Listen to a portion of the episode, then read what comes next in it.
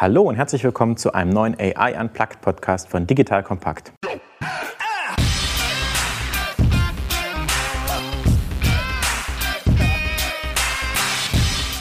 Mein Name ist Erik Pfannmüller, Gründer und CEO von Solvemate. Solvemate automatisiert Kundensupport. Mit unserer KI-basierten Plattform bauen sich unsere B2B-Kunden Chatbots, mit denen ihre Endkonsumenten ihre Kundenanfragen in Sekundenschnelle rund um die Uhr lösen können.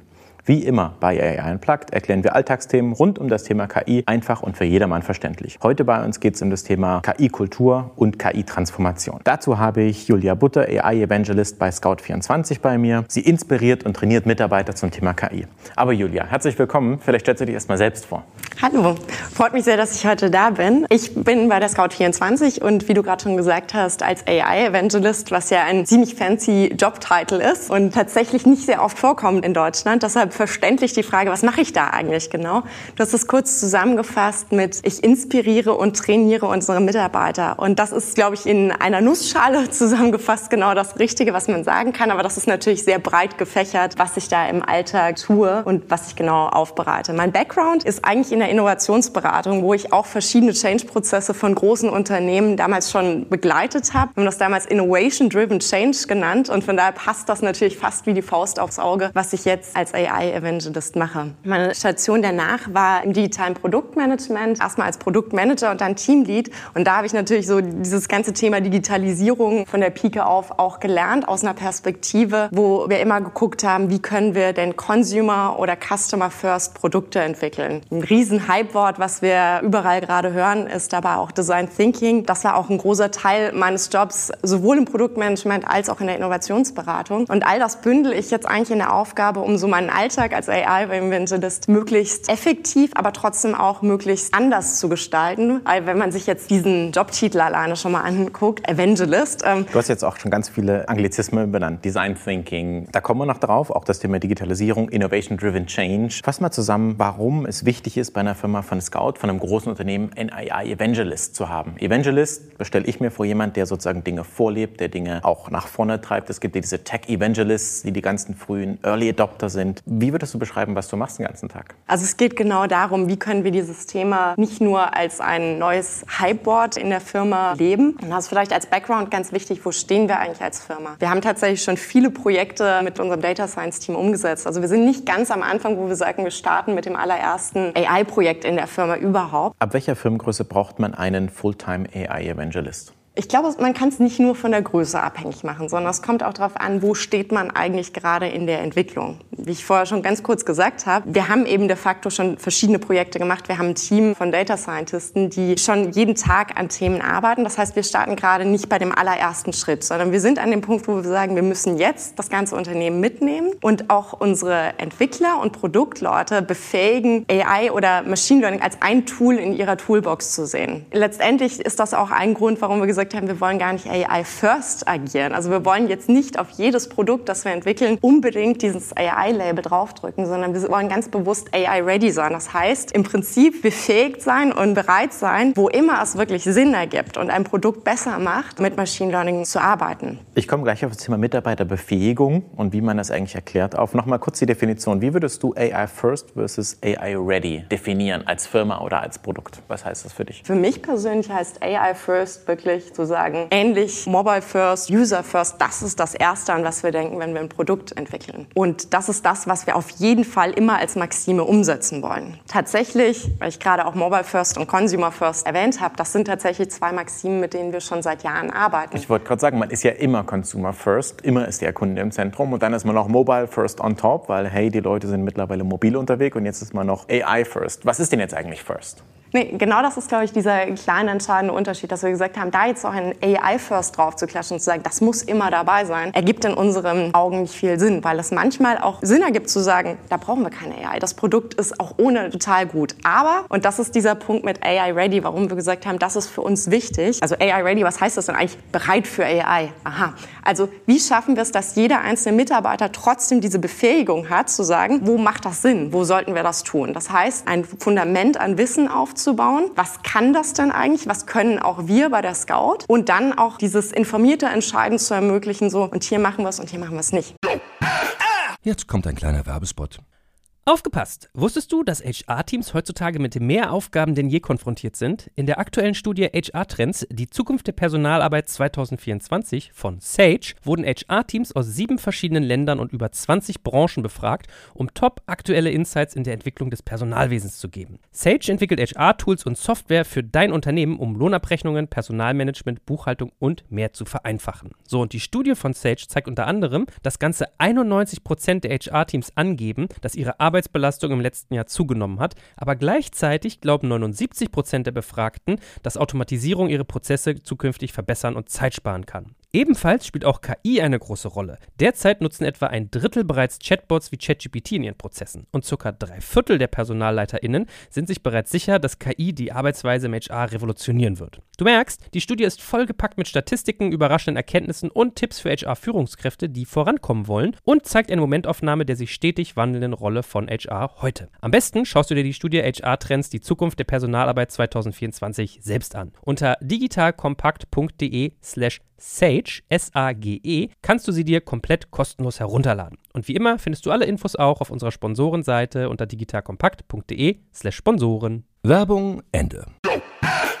Mitarbeiterbefähigung. Das ist so, als ob die Mitarbeiter vorher unfähig sind. Ich habe ja selbst, bevor ich sozusagen SolveMed gegründet habe, mich ein knappes Jahr mit Machine Learning auseinandergesetzt und zwar Fulltime. Ich saß in einem kleinen Büro und habe tausend Seiten Mathebücher gelesen und hunderte Stunden YouTube-Videos und ich wollte konzeptionell verstehen, was Machine Learning kann und welche Algorithmen, welche Daten zu einem Modell crunchen. Für unsere interessierten Hörer hier der Querverweis zu Folge 1, wo wir genau das erklärt haben, dass Machine Learning eigentlich nichts anderes ist, außer Trainingdaten zu nehmen, die in einem Algorithmus zu einem Modell zu verarbeiten und das Modell wird dann mit Echtzeitdaten benutzt, um Vorhersagen zu machen. Und welche Art von Vorhersagen, das muss ja sozusagen der Mitarbeiter entscheiden und welche Daten er zur Verfügung hat und ob die Daten, die man zur Verfügung hat, überhaupt zu einer sinnvollen Vorhersage führen können. Ich sage mal, ich habe das sehr, sehr intensiv gemacht und habe da hunderte, wenn nicht sogar tausende Stunden investiert auf das Thema. Wie macht ihr das? Das heißt, gibt es da eine Art Trainingsplan? Wie würdest du Mitarbeiterbefähigung sehen und was muss man können, um AI-ready zu sein? Ich kann vielleicht ein ganz klein bisschen ausholen und unsere Reise zu dem Punkt, wo wir jetzt sind, beschreiben. Wir haben letztes Jahr im Herbst haben wir tatsächlich gesagt, wir wollen so ein bisschen Momentum schaffen, so ein Big Bang, wie man sich das vorstellen kann, dass wirklich jeder in der Firma mal darüber redet und haben in einem großen Maßstab AI Use Case Discovery Workshops, auch ein fancy oh, Titel. AI Use Case Discovery Workshop. Genau. Ja, ich glaube, das brauchen wir nicht übersetzen, da kommt man schon drauf. Ja. ja. Genau. Und hatten da eben wirklich unseren Mitarbeitern innerhalb eines Tages einen Brain Drop, also mal wirklich möglichst viel Information gegeben. Was ist das dann eigentlich? Was geht denn momentan überhaupt, wenn wir in die Welt gucken? Und dann aber auch ein sehr, sehr offenes Brainstorming gemacht. Aller, was denkst du denn, was jetzt irgendwie wir bei der Scout machen könnten, was wirklich Sinn ergeben würde? Da haben wir tatsächlich einen Tag mal so ein bisschen AI First gedacht und sind weniger davon ausgegangen, dass wir gesagt haben, das sind die fünf Business-Probleme, die wir lösen wollen. Wie könnte uns der Machine Learning dabei helfen? Aber das war so ein erst das großes Momentum, wo wir gesagt haben, jeder soll mal wirklich out of the box denken. Und ohne, dass es jetzt schon ein Ziel erreichen muss, sondern um einfach mal diese Denkmaschine anzuwerfen und so eine erste Brille mal aufzusetzen. An dem Big Bang Tag, das habe ich notiert, habt ihr ja noch nicht erklärt, was AI ist, sondern ihr habt gebrainstormt, stimmt's? Das Intro war wirklich mal zu erklären, was ist denn das eigentlich und was geht denn eigentlich schon, auch anhand von externen Beispielen, wo wir gesagt haben, okay, guck mal, das macht die Firma, das macht die Firma, um da mal so ein bisschen diesen Blickwinkel zu öffnen. Und anschließend war es aber wirklich sehr, sehr, sehr frei im Brainstorming. Kann man sich auch überlegen. Ich glaube, mein Learning daraus ist, wenn ich das nochmal machen würde, würde ich vielleicht tatsächlich ein paar Business-Fragen zugrunde legen, weil das einfach noch mehr Guidance gibt und natürlich auch im Prozess danach noch viel einfacher ist zu verknüpfen mit, okay, das können wir jetzt sofort machen. Wir hatten so auch jede Menge Ideen. Also nee, tatsächlich mit Duplikaten waren wir knapp an 1000 Ideen dran, die aber teilweise natürlich auch in Richtungen gingen, wo wir gesagt haben, das ist sehr weit von unserem Kerngeschäft entfernt. Das ist jetzt nichts, was wir direkt umsetzen würden. Trotzdem arbeiten wir an vielen der Ideen in so einer Discovery-Phase gerade. Ich glaube nur, wenn man sich auch immer in die, ehrlich in die Augen guckt, und das ist natürlich auch wichtig zu machen, zu sagen, okay, wo hätten wir es noch besser machen können? Und Empfehlung an jeden, der das ausprobieren möchte, wäre wahrscheinlich wirklich klar, ein paar Business-Probleme zu definieren und zu sagen, wie können wir da wirklich direkt direkt angreifen. Wolltest du von deiner Reise erzählen? Wir kommen da gleich weiter hin. Du hast gerade das Thema Discovery gesagt, nämlich Businessprobleme. Ganz kleines Zeitchen zum Thema Produktentwicklung. Macht das mal ein Geschäftsproblem, dann discovert man, was eigentlich mögliche Lösungen sein könnten. Das machen die Produktmanager oder die Businessleute, überlegen, wie kann ich das Problem lösen? Und dann geht man erst die Implementierung. Als Tech-Firma, ihr habt ja digitale Produkte, ist das dieser klare Problem, Discovery, also eigentlich erstmal Lösungsmöglichkeiten überlegen und dann die Umsetzung. Und ich glaube, der Discovery-Punkt ist ganz wichtig zu verstehen. Ich muss evaluieren, simulieren, ob ich möglicherweise mit AI das Problem besser lösen kann als mit traditionellen Methoden. Ist das richtig? Ganz genau so. Sehr schön. Erzähl mal weiter eure Reise. Wir hatten dann eben erfahren, okay, da ist viel in der Denkmaschine losgelaufen. Viele Leute haben gesagt, ach cool, jetzt habe ich so ein erstes Wissensstückchen gekriegt, gibt uns mal mehr davon. Das war so die erste große Message, die wir als Learning hatten. Und daneben kam auch, nachdem wir eben eine Firma sind, die nicht gerade bei Null startet, sondern die schon viel gemacht hat, wie können wir denn voneinander auch möglichst viel lernen?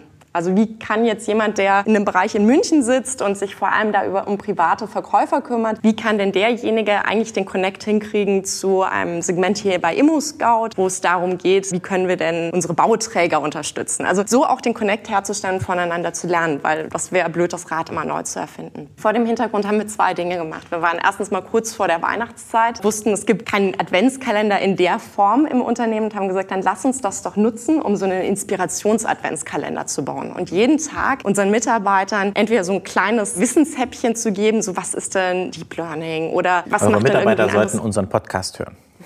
Sorry.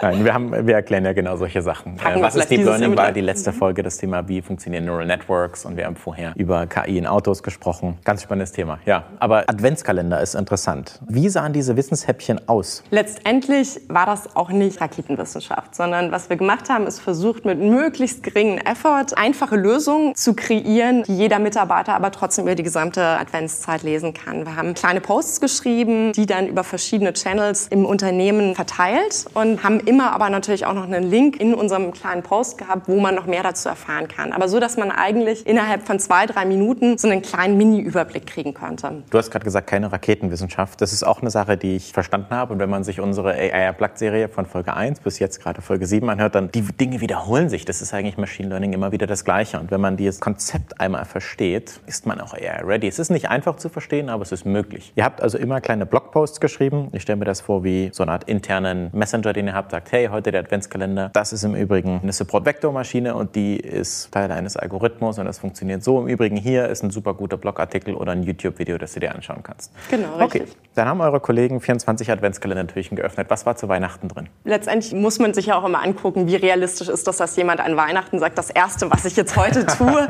ist ein Adventskalendertürchen zu öffnen. Wir konzentrieren uns tatsächlich auf die Arbeitstage und lassen da die Leute ein Türchen öffnen, um möglichst viel zu erreichen mit möglichst wenig Aufwand, weil parallel natürlich ganz viele andere Dinge auch liefen. Was wir aber tatsächlich an dem Tag vor Weihnachten hatten, wir haben so ein bisschen aufgebaut, so ein bisschen Wissen, was haben wir aber auch an Projekten selber gemacht und wir hatten an dem Tag vor Weihnachten nochmal dieses Thema Ethik und haben The Moral Machine gepostet und letztendlich Leute eben selber entscheiden lassen, so okay, wie würdest du jetzt in dem Fall entscheiden vor dem Hintergrund, dass das eben auch eine wahnsinnig wichtige Entscheidung ist, die man treffen muss. Was ist die Moral Machine? Ich dachte, das ist ganz bekannt. Also es ist eine Seite, auf der man im Prinzip entscheiden kann, wenn ein Auto Selbst wenn ich das kennen würde, hypothetisch gesehen, müssen wir es ja für unsere Hörer erklären.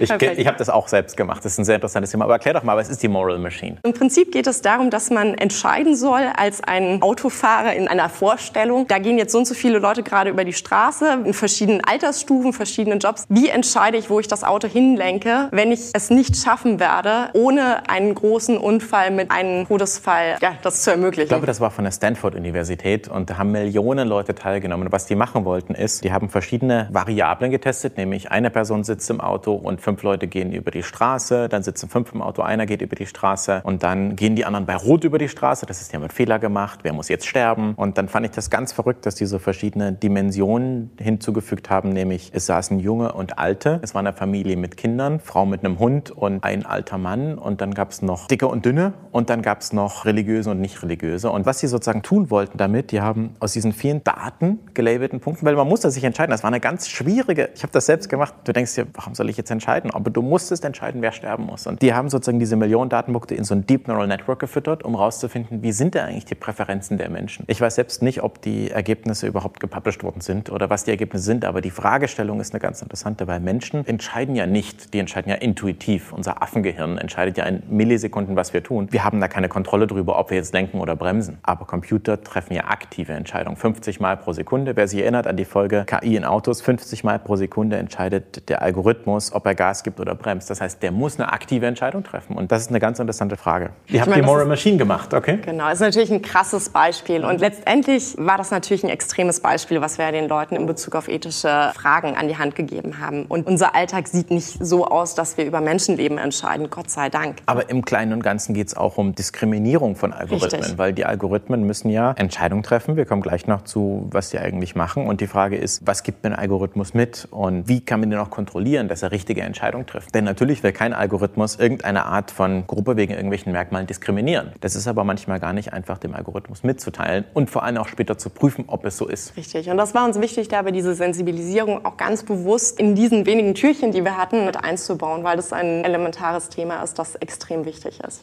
Habt ihr einen Mitarbeiter-Quiz gemacht? Ob die Leute verstanden haben, was es ist und sagen, ein Neural Network ist A, B, C, D? Haben wir tatsächlich nicht gemacht. Ist ein Teil, den wir ganz bewusst aber in unseren AI-Trainings mit einbauen wollen. Aber du hast gelächelt bei der Frage, du hättest es gern gemacht. Natürlich ist das das Beste, um wirklich messen zu können, hatte das einen Effekt? Also wie viel hat das wirklich gebracht? Was wir gemacht haben, ist, wir haben eher auf der qualitativen Ebene gefragt, was hat es dir denn jetzt gebracht? Wie würdest du es bewerten? Ist das was, was du im Alltag anwenden kannst? Also wir haben schon versucht, Datenpunkte zu sammeln. War das jetzt sinnvoll? Investierte Zeit von uns in der Weihnachtszeit. Aber wir hatten kein Quiz tatsächlich gemacht. Mhm.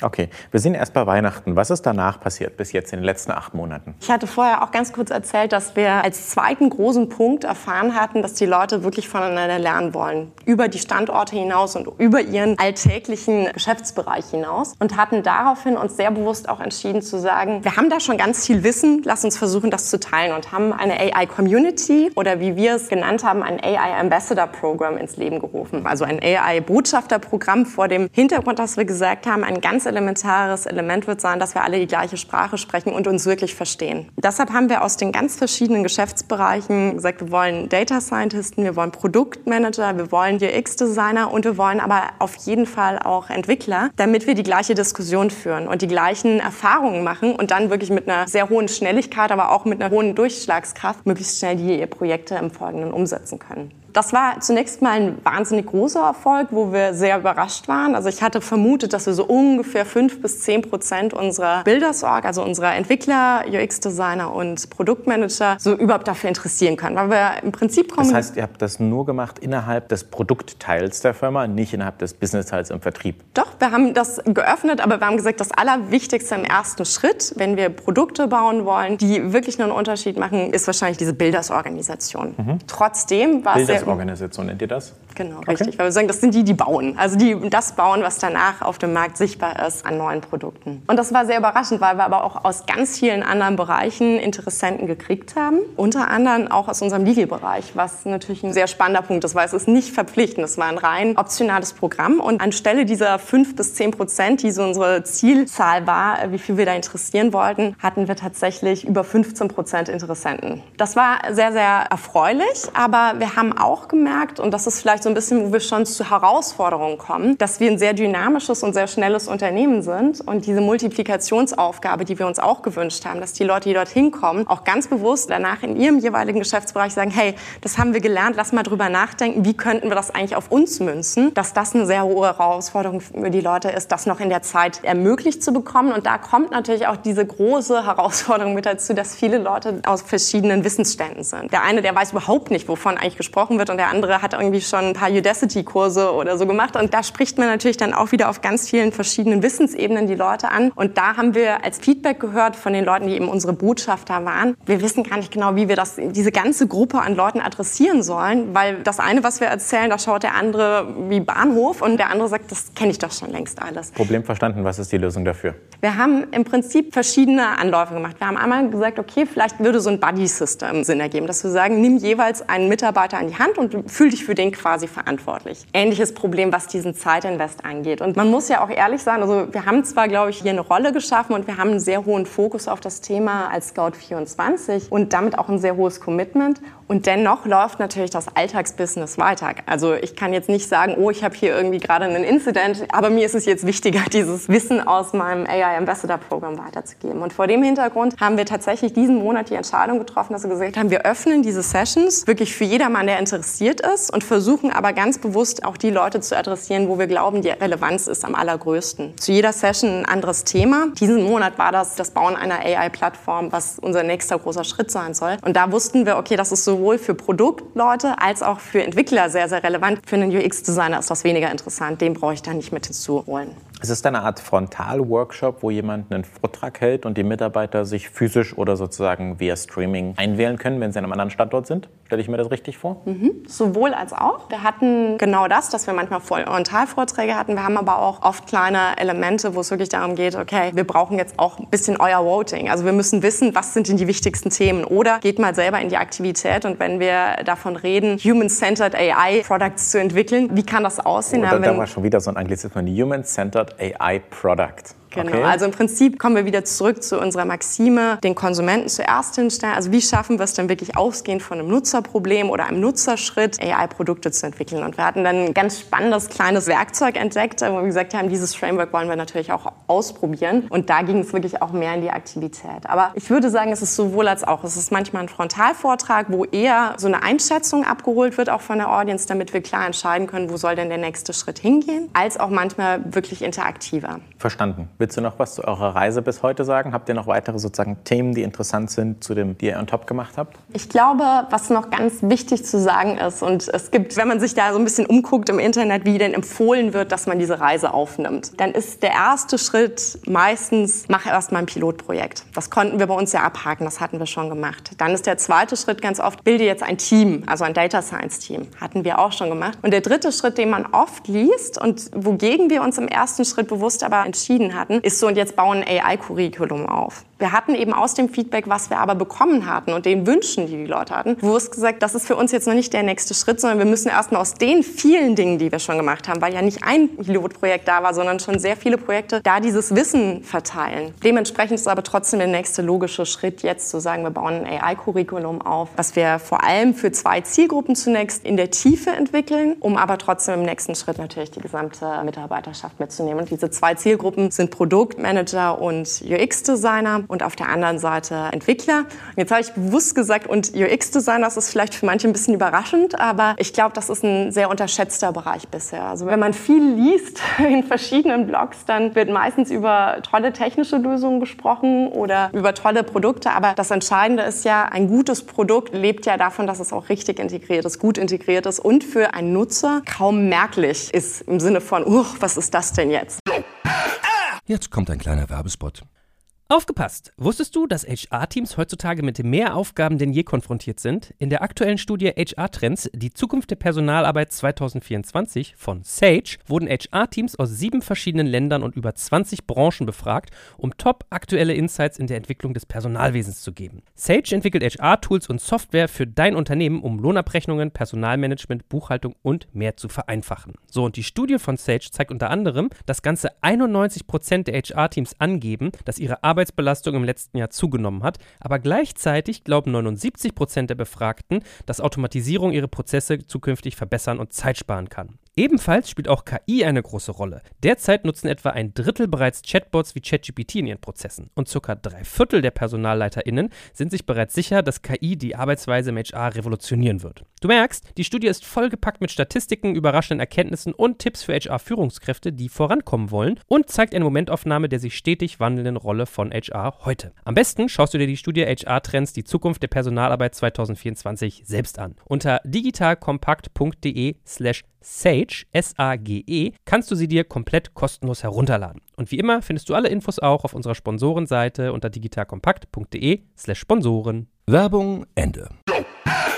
Ein Produkt, das aus Daten und Algorithmen besteht, muss ja auch Daten sammeln, muss also die richtigen Knöpfe an der richtigen Stelle haben, muss verschiedene Sachen messen und vielleicht baut man ein UX-Element ein, nur damit man einen Trainingsdatenpunkt kriegt, weil jemand da draufklicken muss, weil es halt wichtig ist, diesen Intent rauszufinden. Wir stellen gerade in unser Produkt den Chatflow unseres Chat-Widgets um, damit die Endkonsumenten, die ihre Support-Probleme lösen, die sollen noch einmal klicken und zwar auf den Knopf, der einen Emoji hat, Daumen hoch, Daumen runter, um ein aktuelles Gefühl mitzukriegen, weil man ansonsten mit einem, also Emoji kann jeder Mitglieder sagen, ich bin happy, unhappy. Und wenn du genau das messen willst, dann musst du den Knopf anders darstellen, als wenn du den, den Text hast, hat mir geholfen, hat mir nicht geholfen. Und das Thema sozusagen UX-Design ist ganz wichtig, wenn man sagt, man hat ein algorithmisches Produkt und man muss ja auch die Daten dauerhaft haben und sein Produkt automatisch mit einem Machine Learning Flow auch weiterentwickeln. Und deswegen, ich bin vollkommen bei der UX-Design ist total wichtig, nicht um Produktmanagement. Ich mache mal eine kritische Frage. Ich sage jetzt, das Thema Transformation, du hattest gesagt, jeder hat ein Daily, Daily Geschäft, die Sachen laufen weiter, man hat ganz viel zu tun, keiner hat Zeit. Was würdest du für eine Empfehlung geben? Wie viel Prozent der Mitarbeiterzeit sollten sie für erstens Change-Prozesse und zweitens konkret für den Change-Prozess AI-Readiness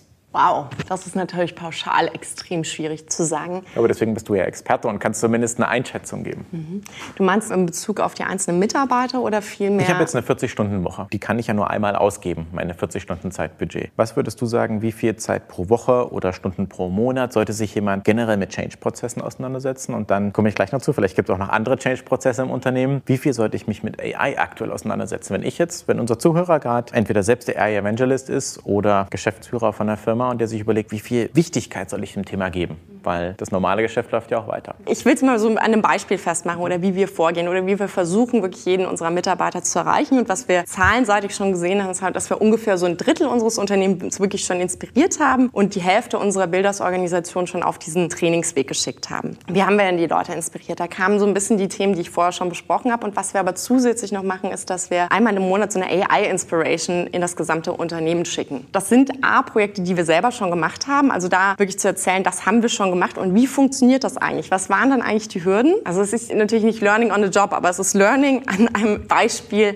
meines Jobs. Und auf der anderen Seite versuchen wir auch zu inspirieren mit konkreten Beispielen, die wir bei anderen Spielern im Markt sehen, die uns ähnlich sind, die entweder auch ein Business haben, das ähnlich funktioniert oder die tatsächlich über den Ozean hinaus was sehr Ähnliches zu uns machen. Wie lange dauert das, das zu lesen? Das kommt wahrscheinlich darauf an, wie tief ich da wirklich als jeder einzelne Mitarbeiter mich reindenken will, wie viele Links ich noch folge und das noch zusätzlich lese. Der erste Schritt ist, glaube ich, um jeden mal mitzunehmen, ist es einfach und knackig zu machen und nicht jetzt zu sagen, du brauchst jetzt diese Woche fünf Stunden. Die wenigsten Leute werden Man muss sagen, ja auch diese Barriere überbrechen, das überhaupt zu wollen und die Motivation herzustellen. Deswegen habt ihr ja nicht umsonst den Big Bang Tag gemacht, um die Awareness zu haben. Genau. Mhm. Und so wollen wir eben konstant auch, Entschuldigung, jetzt kommt wieder ein Anglizismus, aber so ein Bass aufrechterhalten, dass immer wieder ein kleines Momentum kommt, wo ich sage, ach spannend, das ist ja cool, was wir da schon gemacht haben und ach spannend, so machen die das. Und dann aber auch so diesen nächsten Link, was wir auch inkludieren, sind logischerweise Meetups, die stattfinden an unseren Standorten, um denjenigen, die sagen, ich möchte jetzt sofort irgendwie zu dem Thema mehr erfahren, die Möglichkeit zu geben, dorthin zu gehen. Der nächste Schritt ist natürlich dieses Thema wirklich Trainings und Learning. Und wir sind davon abgekommen, unser erster Gedanke war, wir machen da auch zwei Tage Training und ziehen da wirklich so ein ganzen Curriculum durch. Unser momentaner Ansatz ist vielmehr zu sagen, wir schneiden das in Häppchen, die wirklich neben meinem Job Sinn ergeben. Also der erste Schritt für einen Produktmanager wird das Thema Problem Framing sein. Also wie komme ich von meinem Business-Problem, wie kann ich das denn überhaupt übersetzen in ein Machine Learning-Problem? Und das ist so das erste Trainingshäppchen, das wir unseren Produktleuten nahebringen wollen.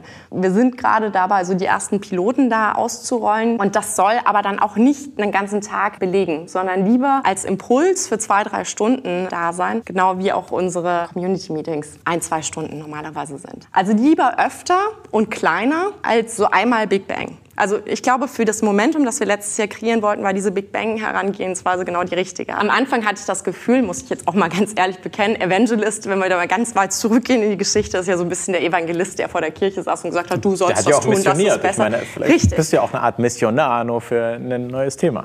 Genau, und letztendlich ist das natürlich der Punkt. Es kommt einem fast schon so vor, als würde man die Leute nerven, weil man immer wieder sendet. Aber das ist, glaube ich, das Wichtige, dass es konstant im Kopf bleibt und damit das Interesse weiterentwickelt wird. Jetzt sage ich, viele Firmen, die jetzt vielleicht nicht so cool sind wie Emusk oder wie Scout24, sagen, buh, Change-Prozesse, ich bin gerade dabei, Papier abzuschaffen. Ich habe sozusagen das Problem der Digitalisierung. Manche Prozesse laufen analog ab, das heißt, ich bin noch nicht mal online vernetzt. Wie siehst du die Konkurrenz von AI-Readiness zu anderen anderen Digitalisierungsprojekten? Ist das hierarchisch on top? Das heißt, muss man die sequenziell nacheinander abarbeiten? Oder ist es ein paralleles Thema? Ich stelle mir vor, jetzt, wir sind in der öffentlichen Verwaltung und da gibt es ganz viel Papier, das da rumfliegt und ich versuche gerade beizubringen, dass man nicht ausdrucken muss, dass eine digitale Unterschrift auch funktioniert und rechtssicher ist. Man gleichzeitig über das Thema AI-Readiness spricht. Siehst du das sequenziell? Siehst du das parallel? Und welche Themen gibt es da? Die Themen liegen ja jetzt nicht meilenweit auseinander, die sind ja sehr nah. Auch für also, mich ist das meilenweit. Wenn ich mit jemandem über digitale Unterschrift spreche, dann ist das weit davon davon entfernt zu verstehen, welche Daten vielleicht automatische Vorhersagen in meinem Produkt machen können. Also zumindest für mich, aber du kannst auch sagen, das ist das Gleiche. Warum? Wir sprechen da in beiden Fällen über digitale Themen, richtig? Und wenn du sagst, dieser Schritt Digitalisierung, den wir ja auch ganz oft bei vielen Unternehmen gerade mitkriegen, ist so schwer zu gehen, dann würde ich wirklich versuchen, die Themen miteinander zu koppeln und kombinieren. Weil wenn ich jetzt sage, da ist jetzt der Change-Prozess, danach machen wir den nächsten, eine gewisse Change-Müdigkeit stellt sich ja bei jedem Mitarbeiter irgendwann mal ein. Ist ja auch das Problem in unserer immer schnelllebigeren Gesellschaft, dass man ja immer mehr Change mitmachen muss. Was so ein bisschen auf die Frage von vorhin abzieht, auf die ich eigentlich hinaus wollte, nämlich die Gesellschaft dreht sich immer schneller. Wie kann ich als Mitarbeiter überhaupt noch bei allen Themen, die hier kommen, nämlich von Mobile First, Data First, zahlengetriebenes Customer Centricity, Design Thinking, AI Readiness, wie kann ich da überhaupt mithalten? Vielleicht beantworte ich die Frage ein bisschen anders und ich glaube, das ist bei der Scout sehr hilfreich. Wir haben vier klare Kernwerte. Einer davon ist Data-Drivenness und dazu gehören natürlich auch Themen wie AI. Der zweite Kernwert ist One Team, also wie können wir als Team gut miteinander interagieren, wie können wir wirklich gemeinsam an dem gleichen Strang ziehen. Und dann noch so Impact-Drivenness, also wie können wir wirklich Wirkung erzeugen. Und der letzte ist Winning, also wirklich so eine Winning-Attitüde, also ein, lass uns irgendwie der Beste werden. Und das, glaube ich, unterstützt, dass wir einen klaren Fokus haben. Dazu kommen natürlich natürlich diese Maximen, wie, wie können wir Mobile First und Consumer First entwickeln. Und ich weiß, das war jetzt keine präzise Antwort noch auf meine Frage. Aber letztendlich ist es, glaube ich, sehr wichtig, dass man als Unternehmen auch klar macht, das sind irgendwie die Kernwerte, die wir vorantreiben wollen. Das bedeutet für unsere Mitarbeiter folgendes, was wir von ihnen sowieso erwarten und was wir in bestimmten Bereichen erwarten. Und da up to date zu bleiben, setzt natürlich immer bei dem einzelnen Mitarbeiter auch eine Neugierde voraus, dass man sagt, hey, ich will jetzt aber mich selber irgendwie dazu schlau machen. Wenn euer erster Kernwert Data-Driven ist, dann seid ihr ja schon auf einem sehr hohen Niveau. Kann man jetzt vorstellen, dass andere Firmen, die Werte festlegen, halt nicht Data-Drivenness als Kernwert Nummer eins haben, sondern irgendeine andere Art von Wert. Das heißt, ihr seid schon auf einem sehr hohen Level. Wir haben gerade gesagt, Change-Prozesse. Und die Welt verändert sich ständig und kontinuierlich. Arbeitet ihr denn mit langfristigen Plänen? Wie kriegt ihr dieses kontinuierliche Lernen hin? Also was wir tatsächlich nicht mehr haben bei der Scout, sind so Jahresplanungsprozesse, sondern mhm. wir gehen da iterativ in sogenannten Cycles. Und das Wort an und für sich ist ja schon, dass wir sagen, es ist was, was immer wieder kommt und wo wir auch uns konstant weiterentwickeln müssen. So gehen wir im Prinzip damit um, dass wir wirklich eine Iteration nach der nächsten gehen und die wichtigsten Themen auch immer hoch priorisiert halten können. Und letztendlich, wenn wir uns die Welt angucken, Change ist nicht wegzudenken. Und jeder, der sagt, es wäre so schön, wenn es wieder so wäre wie vor 50 Jahren, das wird nicht passieren. Wir sind in einem so schnellen Markt und das wird sich noch so viel tun. Und vor allem in unserer Branche kann ich nicht als Mitarbeiter sagen, ich bleibe jetzt hier stehen und ich will mich nicht mehr weiterentwickeln. Dann sollte ich nicht bei einem Tech-Unternehmen arbeiten. Aber wir sind ja beide aus der Tech-Branche, deswegen wollte ich das nur mal nebenbei erwähnen. Make or buy. Das heißt, das Thema Change-Prozesse und AI-Readiness kann ich ja sozusagen machen, indem ich selbst mache. Du bist ja intern angestellt, ihr habt ein Team, habt es intern gemacht. Oder soll ich mir lieber einen externen Berater dafür suchen? Welche Hinweise würdest du dazu geben? Was ist deine Meinung? Es kommt drauf an, glaube ich. Trotzdem, meine Erfahrung damals in der Innovationsberatung hat gezeigt, ganz schnell. Du warst ja auf beiden Seiten der Medaille. Ja, genau. Was wir da versucht haben, ist, dass wir wirklich aber die Unternehmensvertreter diejenigen sein zu lassen, die den Prozess vorangetrieben haben. Aber was wir immer wieder festgestellt haben, es gibt ein sogenannte Not Invented Here Syndrom. Also so, das wurde hier nicht erfunden Syndrom. Also Ablehnung gegenüber Ideen, die von außen kommen oder die nicht wirklich das von mir kurz wiederholen, das Not Invented Here Syndrom. Das ist anders als das Not in my backyard Problem. Not invented here, das heißt von extern vorgegeben und nicht von intern gewachsen. Okay? Richtig. Und das kann natürlich oft dazu führen, dass Mitarbeiter eine gewisse Reaktanz entwickeln und sagen, ah, kommt schon wieder was von außen. Und es ist natürlich auch, dass es sich nach was anderem anfühlt. Also wenn ich selber Teil dieses Prozesses war, dann kann ich auch selber ein bisschen stolz auf mich sein und sagen, ha, cool, habe ich mit beigetragen und jetzt stehen wir hier. Und ich glaube, das ist natürlich ein großer Vorteil, wenn man was intern entwickelt, dass man die Leute ganz anders mitnimmt. Wenn man jetzt eine externe Beratung beauftragt, zu sagen, mach mal hier unseren Change, dann ist hier schon mal der erste Punkt, schafft man es, die Leute so schnell so zu vernetzen, dass die entscheidenden Stakeholder mit dabei sind. Mit einer externen Beratung könnte man ja zum Beispiel schneller Dinge live haben, schneller auf Erfahrungen zurückgreifen. Aber ich höre so die Tendenz von dir raus, dass man sagt, selbst wenn man startet, ihr habt ja auch den Big Bang gemacht und Pilotprojekt, Data Science Team, jede größere Firma sollte das sozusagen professionell handeln und es sollte Teil der Gesamtentwicklung sein. Ich glaube, es ergibt viel Sinn, aber es ist kein Muss. Und ich weiß weiß, das ist so eine typische Geistes- und Sozialwissenschaftler-Antwort, aber es kommt wirklich darauf an und man muss sich auch sehr genau überlegen. Es kommt ja im Leben auch immer drauf an. Ja, das ist richtig.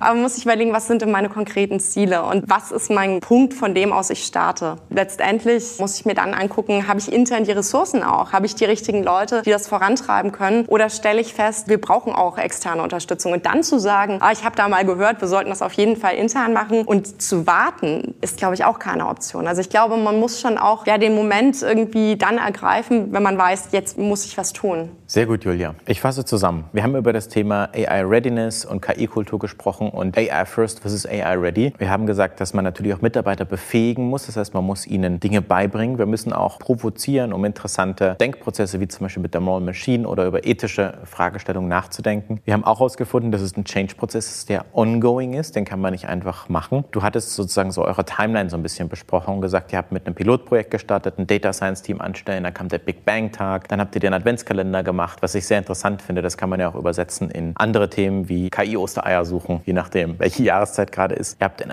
AI Ambassador Programm ins Leben gerufen, Spreading the Word inside the Organization. Ihr plant ein AI-Curriculum, habt auch Meetups zu dem Thema. Also ganz spannend und pragmatische Ansätze, die wir hier gesehen haben. Wenn du jetzt sozusagen das Abschlusswort hast, wie macht man das eigene Unternehmen AI ready? Was ist der erste Schritt, den man tun muss? Ich glaube, das haben wir gut gemacht. Ein Momentum zu schaffen und die Aufmerksamkeit von wirklich jedem Mitarbeiter überhaupt mal zu kriegen. So, oh wow, okay. Das sind also die Themen, die gerade andere Unternehmen herumtreiben. Das ist auch der Grund, warum wir es tun sollten. Einmal Momentum zu schaffen und den Leuten auch dieses Reason Why, also zu erklären, warum ist das jetzt nicht eine Sau, die wir durchs Dorf treiben, sondern warum ist das wirklich entscheidend.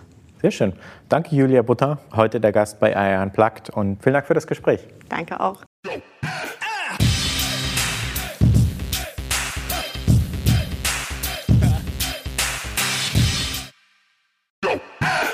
Jetzt kommt ein kleiner Werbespot. Aufgepasst! Wusstest du, dass HR-Teams heutzutage mit mehr Aufgaben denn je konfrontiert sind? In der aktuellen Studie HR Trends, die Zukunft der Personalarbeit 2024 von Sage, wurden HR-Teams aus sieben verschiedenen Ländern und über 20 Branchen befragt, um top aktuelle Insights in der Entwicklung des Personalwesens zu geben. Sage entwickelt HR-Tools und Software für dein Unternehmen, um Lohnabrechnungen, Personalmanagement, Buchhaltung und mehr zu vereinfachen. So, und die Studie von Sage zeigt unter anderem, dass ganze 91% der HR-Teams angeben, dass ihre Arbeit Arbeitsbelastung im letzten Jahr zugenommen hat, aber gleichzeitig glauben 79 Prozent der Befragten, dass Automatisierung ihre Prozesse zukünftig verbessern und Zeit sparen kann. Ebenfalls spielt auch KI eine große Rolle. Derzeit nutzen etwa ein Drittel bereits Chatbots wie ChatGPT in ihren Prozessen und circa drei Viertel der PersonalleiterInnen sind sich bereits sicher, dass KI die Arbeitsweise im HR revolutionieren wird. Du merkst, die Studie ist vollgepackt mit Statistiken, überraschenden Erkenntnissen und Tipps für HR-Führungskräfte, die vorankommen wollen und zeigt eine Momentaufnahme der sich stetig wandelnden Rolle von HR heute. Am besten schaust du dir die Studie HR-Trends, die Zukunft der Personalarbeit 2024 selbst an. Unter digitalkompakt.de slash Sage, S-A-G-E, kannst du sie dir komplett kostenlos herunterladen. Und wie immer findest du alle Infos auch auf unserer Sponsorenseite unter digitalkompakt.de slash Sponsoren. Werbung Ende.